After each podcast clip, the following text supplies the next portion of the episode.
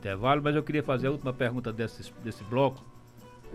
Você, como intelectual, como radialista, como poeta, além do mais, você vem contribuindo para as relações raciais, os debates sobre o racismo, porque você é militante ativo das causas do movimento negro na Paraíba. Eu queria que você falasse um pouco sobre esse, essa sua luta como, e como a sua poesia e como o seu trabalho como radialista reflete esse ideário.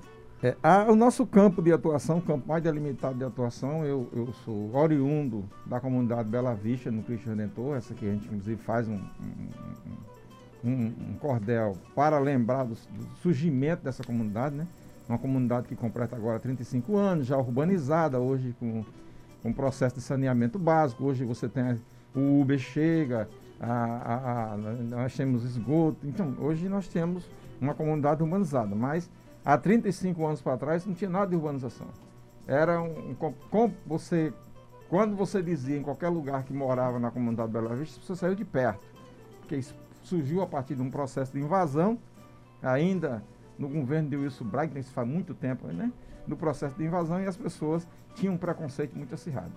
Então esse, esse, esse, esse, por exemplo, esse cordel que a gente faz sobre o racismo, que a gente tenta trabalhar isso, sobretudo nesse meio, esse cordel foi feito, distribuído gratuitamente para essa comunidade, para as pessoas dessa comunidade ter uma leitura sobre isso.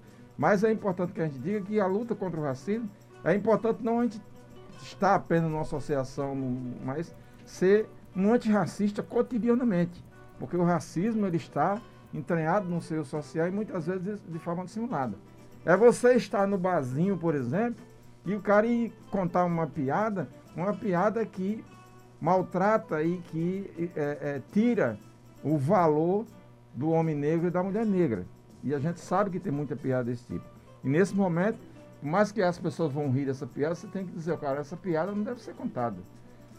O, o, o racismo está no nosso léxico, na nossa língua, entranhado na nossa língua, né?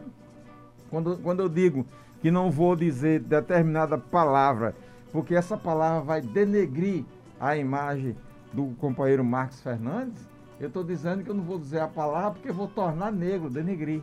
Eu vou tornar negro. Né? E por aí vai. Então a gente precisa estar numa luta diária, cotidiana, em todos os espaços onde nós estivermos